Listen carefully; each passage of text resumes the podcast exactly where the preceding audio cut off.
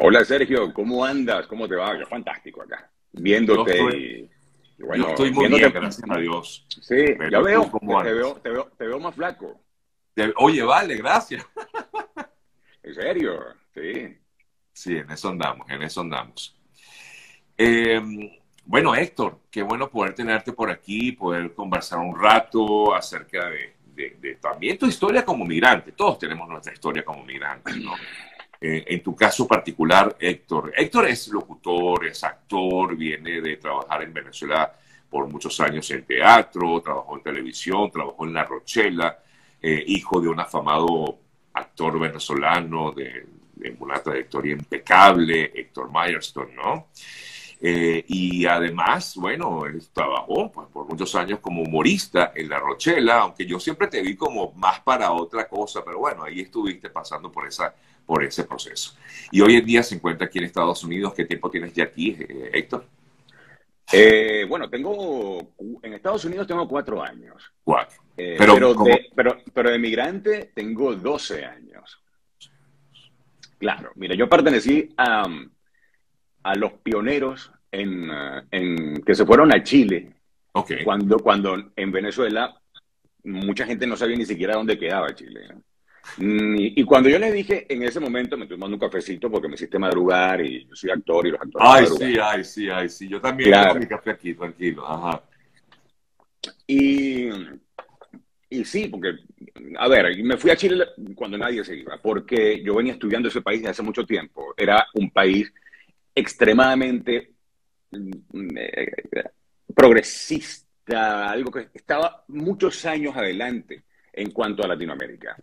La Con, resto- televisión, o sea, con respecto al resto de Latinoamérica, pues Con sentía respecto que había una bonanza importante incluso. No, no, no, bonanza económica y además de tecnología. Eh, cuando yo llegué a Chile en el 2010, toda la televisión era en HD. Toda. Ya era en HD. La transmisión era en HD. Hoy por hoy en Venezuela todavía no existe la transmisión en HD. Imagínate, 12 años después. Me voy a Chile y, y quiero echar este cuento también porque es, es bueno para que la gente entienda que un- el, el destino que tú eliges la primera vez no necesariamente tiene que ser el destino en el que te quedas y nunca va a ser un fracaso. Tú tienes todo tu derecho a cambiar de opinión cuando tú quieras hacerlo. Bueno, Nos fuimos a no- no Chile. sé si llegaste a ver la entrevista que tuvimos hace ratico con este jovencito eh, que tuvo, tenía la intención de llegar a Estados Unidos y bueno, no le, no le fue bien, no, no, de hecho, tuvo que, fue prácticamente deportado del país.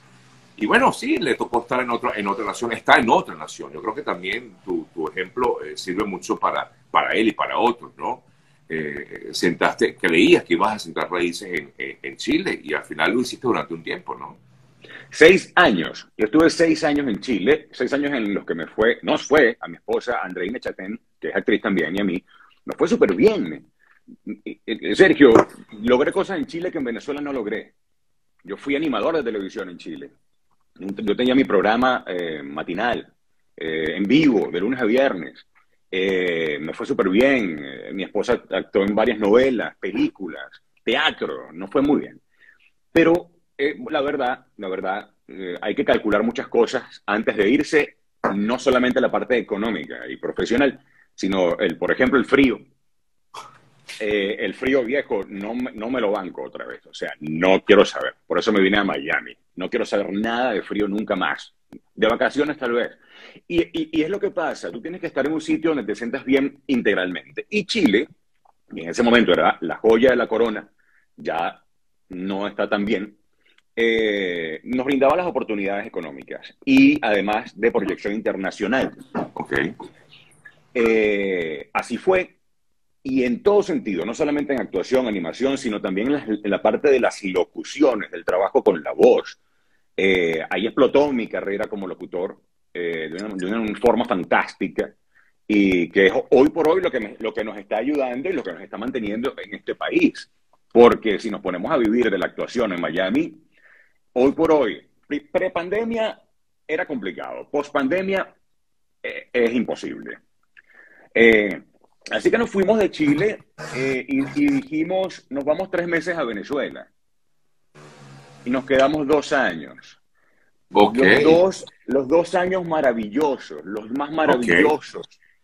que, hemos tenido en nuestra vida los pasamos en Venezuela, esos dos ah, años de transición entre Chile y, y, Estados Unidos, porque extrañábamos a la familia, pero no nos dábamos cuenta de cuánto extrañábamos la vibra venezolana, que, que aunque, aunque mm, las voluntades de los venezolanos han estado muy golpeadas y, y, y, de verdad que aún así, aún así, cuando llegamos, pisamos tierra venezolana, otra vez fue una maravilla. El aire era, era, más suave eh, y, se abrieron otras oportunidades laborales. O sea, nosotros trabajamos en esos dos años en Venezuela cuando todo el mundo decía, tú estás loco, ¿cómo tú vas a volver a Venezuela? Eso fue ya hace unos seis años. Ya en ese momento, si tú aterrizabas en Venezuela, eras un loco. No nada más eso pasa ahorita. Llegamos a trabajar en Radio Caracas inmediatamente, en novelas. ¿Entiendes? Yo hice la primera novela en 4K en Venezuela. Con las mismas cámaras con que, con que se graba The Big Bang Theory y todas esas series. O sea, se estaban haciendo ya cosas interesantes hace unos años. Lo que te quiero decir, la vuelta a la patria, en algún momento, para vivir ahí o para refrescarte o para tocar tierra de nuevo y tocar a tu familia, si lo quieres hacer, hazlo, porque te va a recargar. Y, y tú siempre eres venezolano. Sergio, tú siempre lo vas a hacer, yo también lo voy a hacer vale la pena. Si puedes, no, temas sentirte bien en tu país. Ese, no, claro, por supuesto. yo creo que es el sueño de muchos, eh, de alguna manera regresar, como tú bien dices, recargarte, ¿no? Porque eh, el ver a tu gente, ver a tu, tu, no sé, eso, el contactar nuevamente con tu gente, creo que eso te da, te da ánimo, ¿no? Sí, totalmente. Y al, gremio, a la familia, a mis padres. Ah, por cierto, saludo a la nena, a Tirso, papá y mamá. Eh, mamá, lo logré, Sergio Novelli me está entrevistando. Es la cúspide, es la cúspide. Yo este momento solo lo compararía a ver si algún día resucitan a Renio Tolini y me entrevista. Es la única. Qué bobo eres, vale. No, hombre. Cuento corto, cuento corto después de dos años nos vinimos a Estados Unidos. Ajá. Nos venimos a Estados Unidos porque... Ajá, pero ¿por qué te, te, vienes para Estados Unidos? Si venías, como tú decías, te sentías bien en, en, en Venezuela. Porque Venezuela... Eh, o fue, o fue de, oportunidades. me estás hablando de hace seis años, fue un momento duro para el país. fue muy duro, unas protestas muy crudas. Yo escucho, bueno, yo he escuchado los tiros en, mi casa, abajo, y toda la cosa que todos vivimos. Pero pasaron dos años y dijimos, ok, ya sabemos lo que vamos a hacer. Nos vamos para procurarnos la amplitud, de nuestras carreras y porque, por eso, porque queremos ver más mundo. ¿ok? Y Venezuela, aunque la queremos mucho, estaba muy cerrado con respecto a los medios de comunicación y a las oportunidades laborales reales y de crecimiento de tu carrera, más allá de hacer teatro y más allá de, de eso. Queríamos hacer más, eh, más amplitud. Eh, hemos tenido siempre esta cosa de la actuación, pero también de la dirección, de escribir. Y, y Venezuela nos, cerraba mucho el cerco, además que el Internet no funcionaba. Yo trabajo, yo trabajo por Internet. Ya, ya. Y nos vinimos, nos vinimos para acá, para Estados Unidos, hace cuatro años. Eh, como tú bien dices, llegamos, eh, ojo, tú cuando llegas acá a Miami, como siempre se ha dicho, la cosa no es que te reciben con los brazos abiertos tus amistades ni tus familiares, porque todo el mundo está en lo suyo. Pero tienes que entender eso. Nosotros ya veníamos con el training de Chile y ya sabíamos cómo administrar nuestras finanzas, cómo administrar eh, nuestras deudas. Sabíamos que teníamos que adquirir deudas para poder adquirir bienes que nos permitieran trabajar y que nos permitieran también tener una buena vida, pero también sabemos que teníamos que pagarlo. Y el sistema de acá, del que muchos se quejan, eh, sencillamente tienes que saber manejarlo eh, a tu favor.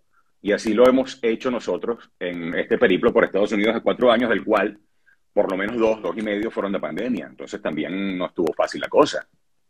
Ahora, sin embargo, aprovechaste la pandemia para hacer otras cosas. Y justamente, como ustedes ya se dieron cuenta, Héctor es un, tipo que tiene un vozarrón, tiene una voz espectacular. Y justamente con su voz, él ya venía trabajando, perdón, en, en, Chile.